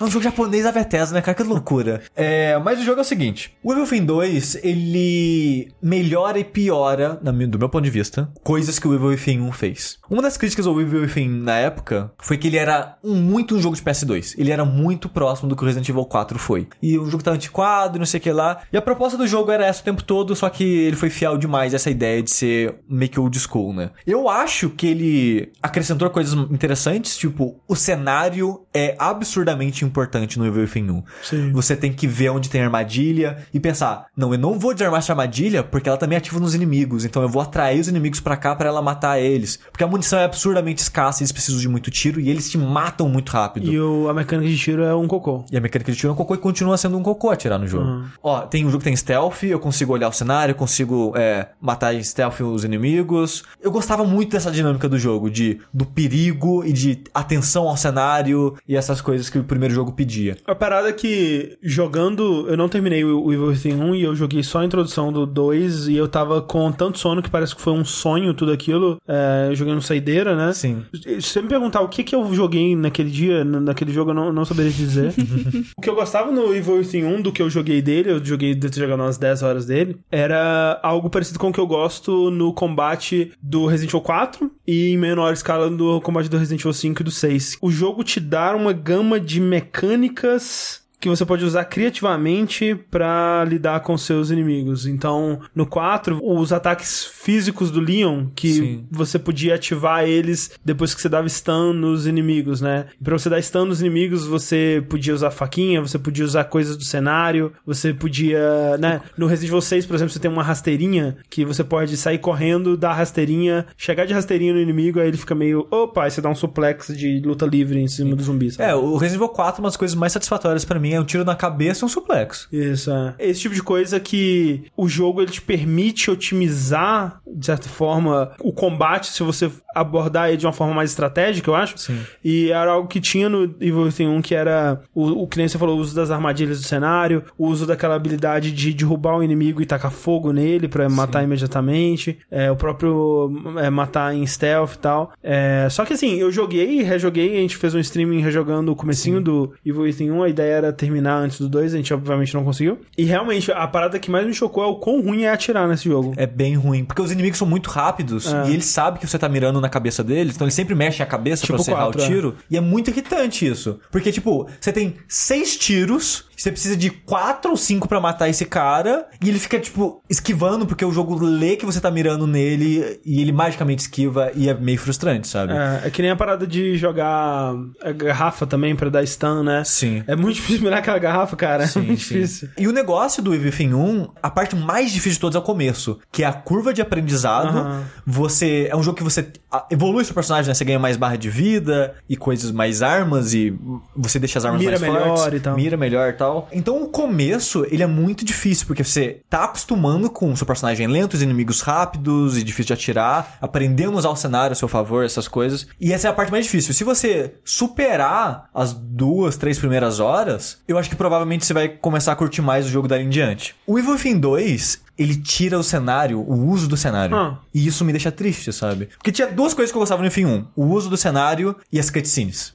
Muitas pessoas tiram sarro dele hoje em dia, mesmo na época, que ele tinha aquelas tarjas em cima e embaixo, né? Sim, Tipo, pra não, economizar processamento. processamento. É. Mas a desculpa era, não, a gente quer fazer um filme, um jogo mais cinematográfico. Independente da tarja ou não, o Evil Within 1, ele é um jogo mais cinematográfico que o 2, porque ele tinha mais cutscenes e as cutscenes eram coisas loucas, meio psicodélicas e tal. No 2 não tem menos. Tem esses momentos, mas tem menos. Caraca, pelo trailer eu imaginaria que seria mais. Pois é, eu também achei que seria mais, mas ele é um jogo com poucas cutscenes. Ele tem um momento semelhante àquele do corredor, né? Que você tá caindo e o corredor vira o chão e seu personagem vira e, e essas coisas Coisa meio, aham. coisas de compreender assim. Ele tem momentos assim, mas eu, eu acho, pela minha memória, pelo menos, ele tem menos disso, o que pra mim é um ponto negativo, que eu gostava desses aspectos do jogo. É que assim, talvez um pouco de spoilers do Evil Within 1, mas né, é algo que o 2 ele já começa falando sobre isso, então meio que não tem como, mas no 2 você já aceita, né, desde cara que você tá entrando num mundo que é quase uma Matrix, né, que é uma simulação que existe dentro da mente de alguém. De várias pessoas, na é, verdade. no caso de- do 2 você já sabe que são de várias Porque pessoas. assim, vocês estão dentro de um mundo criado a partir da mente de uma pessoa, mas todo mundo que tá naquele lugar meio que acrescenta um pouco com a própria mente. Seja positivo ou negativamente. E isso é um dos aspectos que eu gosto do jogo com Silent Hill, ele me lembra? Porque Silent Hill 2, por exemplo, ele é muito disso. Os monstros que você vê são da psique do seu personagem, muitas das coisas que acontecem são da, um medo coletivo seu e das outras pessoas que estão naquele lugar. Esse jogo ele usa um pouco disso, não tanto assim, Mas é é uma premissa que, se eles quisessem deixar a criatividade fluir, assim, eles conseguiriam justificar basicamente tudo, né? Porque, é, né, o chão virou o teto. Aí, ué, o chão virou o teto porque alguém pensou que o chão era o teto e isso já está justificado. Não precisa de Exatamente. muita coisa, né? E é, e é muito disso, sabe? Porque a pessoa que é a origem daquele sonho, entre aspas, ela meio que tem controle sobre aquilo.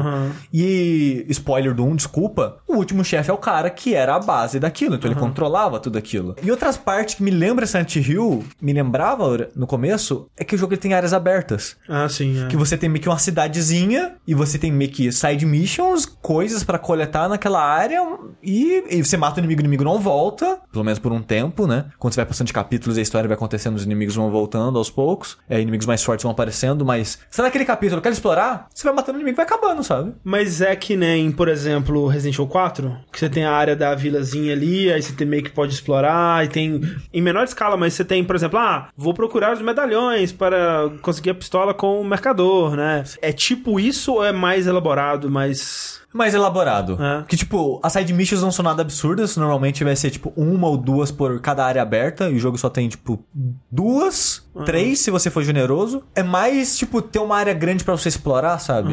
E o comecinho do jogo, quando você encontra a primeira área, eu pensei, interessante essa ideia de colocar o jogo nessa área aberta. Porque, tipo, eu não lembro de nenhum outro jogo desse tipo que tentou fazer o que o Silent Hill fez, que é ter essa cidade pra você andar por ela e ter as ruas e os lugares e os bares e as coisas. E eu fiquei curioso. Eu falei, porra, pode ser legal isso aqui, sabe? Só que eles tiveram que sacrificar o lance do uso do cenário pra isso, porque a cidade é, é menos, tipo, vila com instrumentos de tortura e portas, tipo, engrenagens que porta que fecha e atira tem flecha. menos level design. Tem bem menos level design, sim. Ele, ele é- o level design dele é melhor que o do Silent Hill, porque as pessoas aprenderam muito de lá pra cá, né?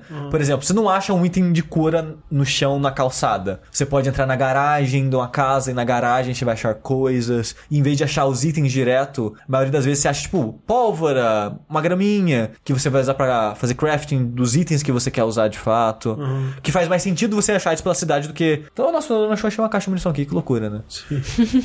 Mas ao mesmo tempo, pra eles terem essa estrutura, eles tiveram que sacrificar as cutscenes, eles tiveram que sacrificar momentos de, de ação do jogo e tiveram que sacrificar também. O level design de modo geral assim, é menos importante, sabe? As partes mais cinematográficas do jogo, digamos assim. E, e eu fiquei bem triste com isso, porque, tipo, o combate ainda não é dos melhores. Ainda não é muito bom atirar. E o jogo vira stealth, basicamente, sabe? E os inimigos são. Puta caralho. São os inimigos mais burros que eu vejo há muito tempo nos jogos. Você tá andando. "Ah, Caralho, um zumbi me viu. Se você fizer uma curva, ele já te perde. e com o tempo, você consegue dar upgrade no seu personagem e comprar, executar o inimigo pela quininha. Então, às vezes eu de propósito, eu, ó, apareci na frente do inimigo, o inimigo me viu. Eu saio correndo, escondo atrás do carro, ele vai até a quininha, que é o último lugar que ele me viu, e eu executo ele pela, pela curvinha ali da- do carro, sabe? E acaba virando isso, sabe? Eu gosto que quase toda a situação do jogo, mesmo com chefes, você consegue se esconder e usar o stealth de alguma maneira. Isso de você poder usar o stealth em qualquer situação, meio que o que o Uncharted 4 faz, eu acho excelente. Mas o stealth ser a única ferramenta, além de atirar, eu achei meio caído, sabe? Eu queria que o jogo tivesse mais coisas no cenário, mais possibilidades é, interessantes pra usar, sabe? Ah, O mais próximo que você vai ter vai ser a besta, que tem a munição de raio, a munição de gelo, a munição de sei lá o quê, Pra você tentar criar situações contra os inimigos, mas é, não é tão bom assim, sabe? Ok. De usar. Então, a maior parte do jogo eu tava meio desanimado com ele. Tipo, poxa, queria gostar. Eu queria que eles usassem melhor a cidade, queria que eles usassem mais, melhor o level design do jogo.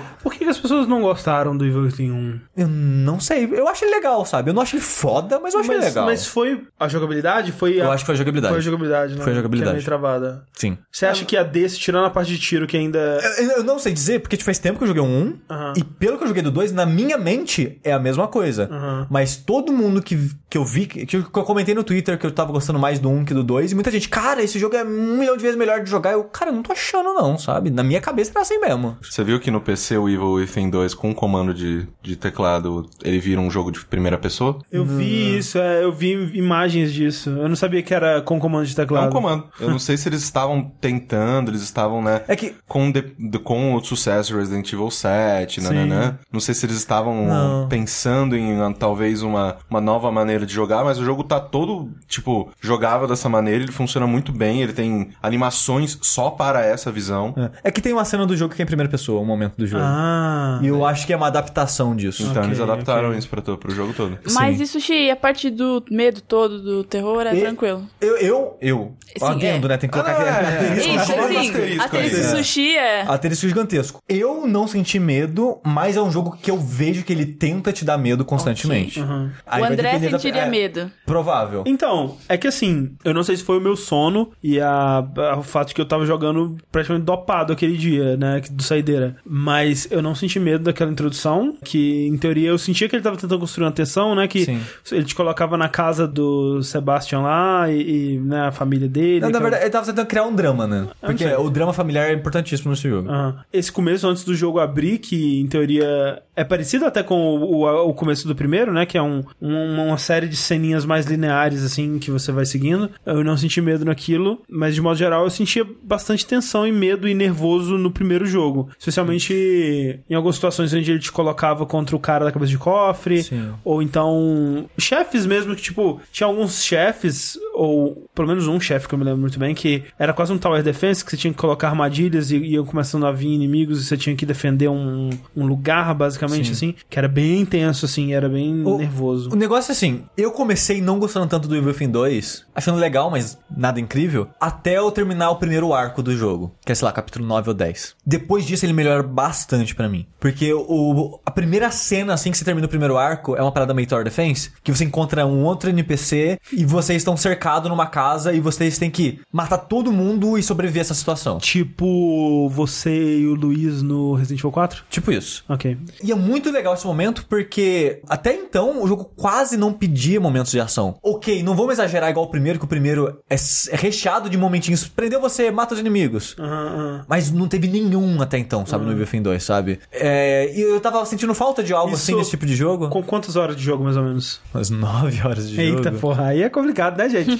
Tem tempo pra jogar isso daí, não, O gente. jogo, não, o jogo Pois teve é. quase 20 horas. Eita caralho. Você terminou já? Terminei. É, eu ouvi dizer também, só adendo, que o South Park também é quase o dobro de duração do primeiro.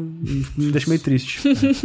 E assim, a partir daí o jogo eu acho que ele vai melhorando. Essa personagem que tá na barraca com você, eu acho ela divertida, uma boa personagem. Eu me preocupei com ela, fiquei feliz de estar perto dela quando eu tava perto dela. Era, eram, eram bons momentos quando a personagem tava envolvida, pelo menos pra mim. E como eu falei, a história vai melhorando. O, o chefe do segundo arco, digamos assim, é excelente, cara. Quando eu tava durante a luta com ele, eu falei: caralho, cara, é muito legal o que esse jogo tá fazendo, cara. É muito legal esse momento. E desse chefe em diante, o jogo fica excelente. O final desse jogo, as últimas, sei lá, duas, três horas dele, eu achei realmente muito boas. Então você A- tem que jogar aqui, ó, 7 horas pro jogo ficar bom. Exato. É, tri- é triste isso e não recomendo. Eu recomendo esse jogo pra quem gostou do primeiro. Se você não gostou do primeiro, não joga o dois. Assim, mas dito isso também, muita gente que não gostou do primeiro tava falando que o 2 é muito melhor, né? É, então eu realmente não entendo por quê. Eu, não- eu- eu realmente não entendo por quê. Porque a jogue. parte de cidade eu acho meio sem graça. A- as partes cinematográficas sumiram. A história é qualquer coisa até o final. Porque parte dos momentos bons no final é o uso da história do 1 e a história do 2. Como eles constroem, crescem aquilo, criam situações por causa daquilo. Cara, eles têm umas ideias excelentes no final. Que, cara, por onde que estavam essas ideias no começo, sabe? O final do jogo realmente eu, acho, eu achei excelente. Eu achei muito bom o final do jogo. Quando eu terminei ele, eu falei, se eu escrevesse um review agora, eu entenderia o 9 da Polygon, sabe? Que eu, do resto do jogo, eu falei, cara, onde que tá 9 nessa porra? onde que tá o jogo do ano que o Lucas, o Lucas do Nautilus tava achando, sabe?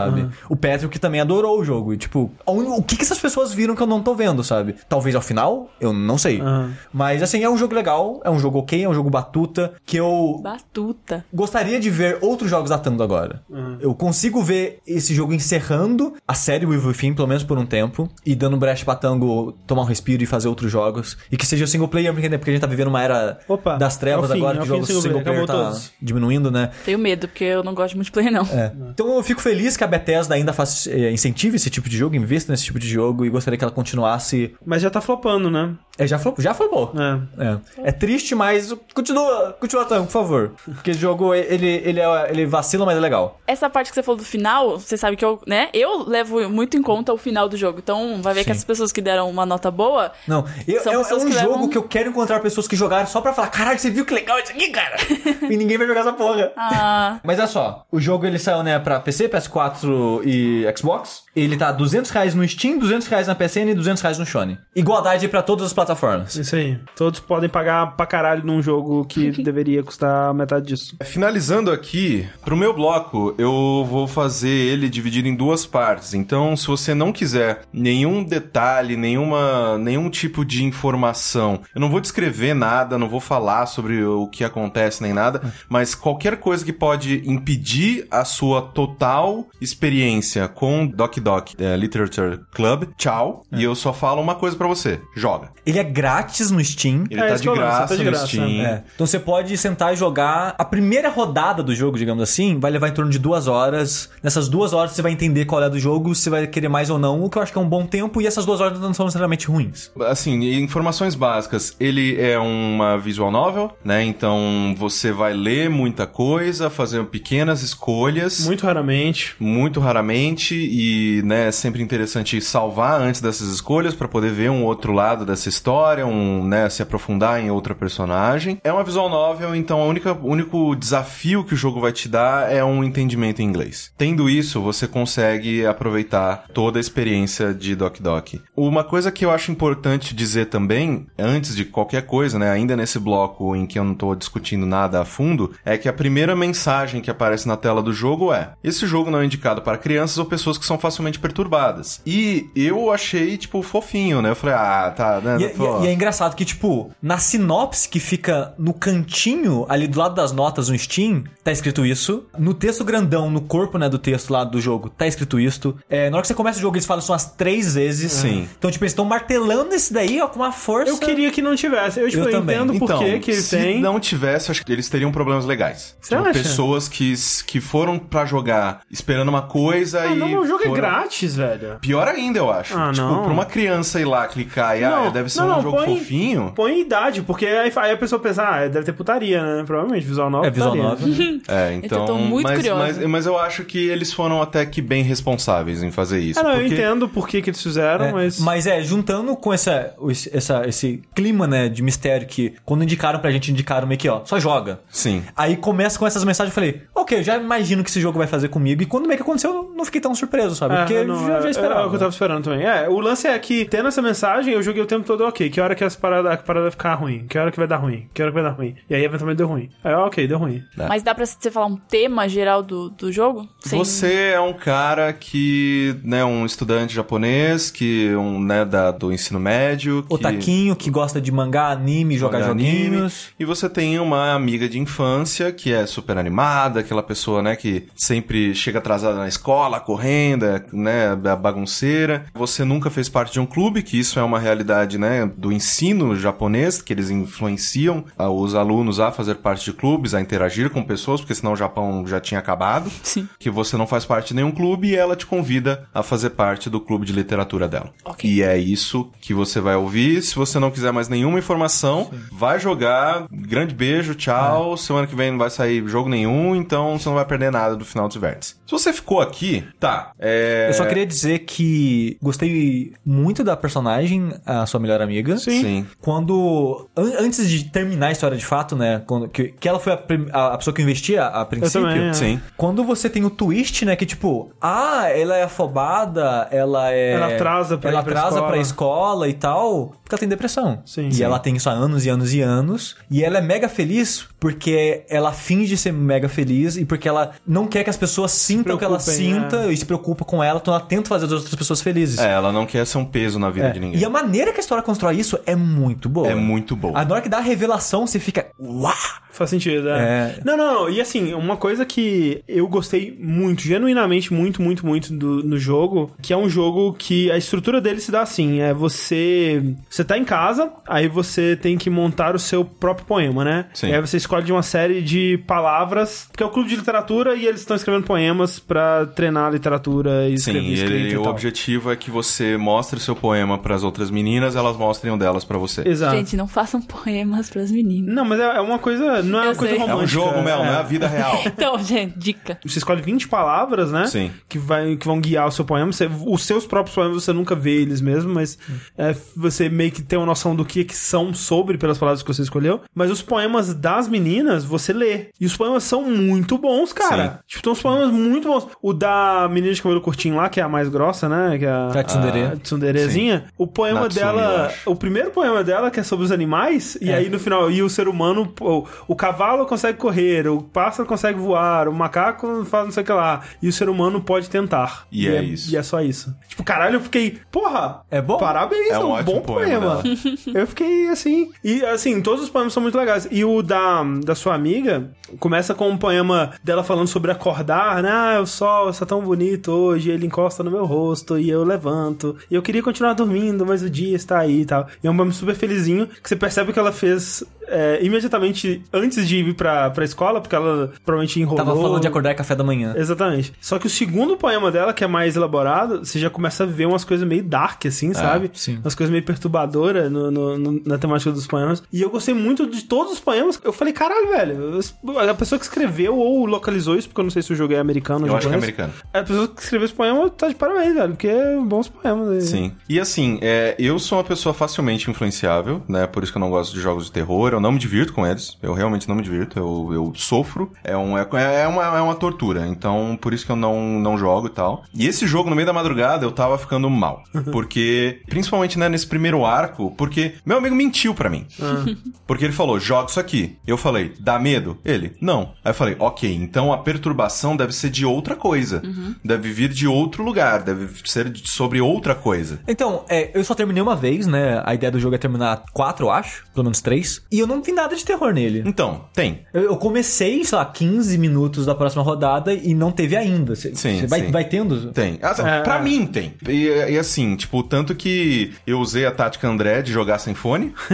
é uma ótima tática. Ele, ele tava me perturbando principalmente porque o nosso plano hoje era gravar cedo tal, né? Tipo, acordar cedo, que nem né, vocês acordaram e eu fui dormir sete da manhã. E aí eu falei, beleza, eu vou jogar aqui um negocinho antes de dormir e aí discuto sobre ele amanhã. Como não é um jogo de terror, tranquilo, vai ser de boa fazer isso. Só que aí eu tava jogando na sala, sozinho, madrugada e tipo, nem a Ellie tava aqui na sala, ela tava, sei lá, dormindo no chão da cozinha. Jogo bizarro, vou dormir. E eu tava ficando muito pilhado, assim. E essa primeira, né, esse primeiro arco, né, que é o arco da sua melhor amiga, né, que ela é depressiva e tudo mais, obviamente, né, você enxerga que, ah, é uma visual novel, ele ainda leva em consideração estereótipos, esse tipo, desse tipo de coisa, mas eu achei muito bem construído a maneira com sim. que é. Ela é uma personagem boa. Ele ele colocou uma profundidade num clichê. Exatamente, é, é exatamente isso. Então, tem momentos ali na, na sua relação com ela que são emocionantes, cara. São, Sim, tipo, sim. são tristes pra caralho. São coisas que até no quesito assim tem uma hum, realidade na- no sentido do jeito que ele trata a depressão, no Sim. sentido de que tipo ela é claramente apaixonada pelo seu Sim. personagem, é só que você colocar todas as esperanças da sua vida nisso isso é claramente errado também. E tem um certo momento em que fica meio que uma discussão assim, tipo, não importa o que aconteça com você, você tá passando por isso agora, mas vai acabar e eu vou estar lá por você é, quando você sempre que você precisar, confie em mim que eu sei o que é melhor pra você, sabe? É. E ela fica, você tem certeza, sabe? Que, tipo, eu tô me sentindo muito merda agora, mas você disse que tá tudo certo, então eu vou continuar me sentindo merda porque você tá falando que tá tudo bem, então vai ficar tudo bem, né? Obviamente. E é uma coisa pesada, assim, uma pessoa depositar em você todas as esperanças da vida dela, Não, e, basicamente. e uma das partes mais tristes, assim, é quando, né, no meu caso, né, eu acabei me declarando pra ela e tudo mais, e ela fala, ela, né, vocês estão vocês estão abraçados depois de falar, ah, eu te amo, esse tipo de coisa. Ela fala, ela fala, esse deveria ser o momento mais feliz É. da minha vida, mas eu ainda tô do mesmo jeito, tá? Eu tô um lixo, tá tudo horrível e eu não sei o que fazer. Eu devia estar me sentindo errado, devia, alguma coisa devia ter mudado. É. Um dos meus sonhos foi realizado aqui agora. E- E, e eu, eu- eu tô na mesma. E de alguma forma eu consegui me identificar com Sim. aquele momento, assim, que, tipo, quando uh, já passei por momentos de depressão muito profundas e, tipo, mesmo as melhores coisas que aconteciam não faziam nada pra não mudar aquilo. o ponteiro, É. não mudava o ponteiro. E isso, pra mim, foi muito forte. E o que acontece, né, logo em seguida. Se você tá ouvindo aqui até agora, desculpa, gente, mas ouve depois de jogar. Pelo amor de tudo que tá. que tá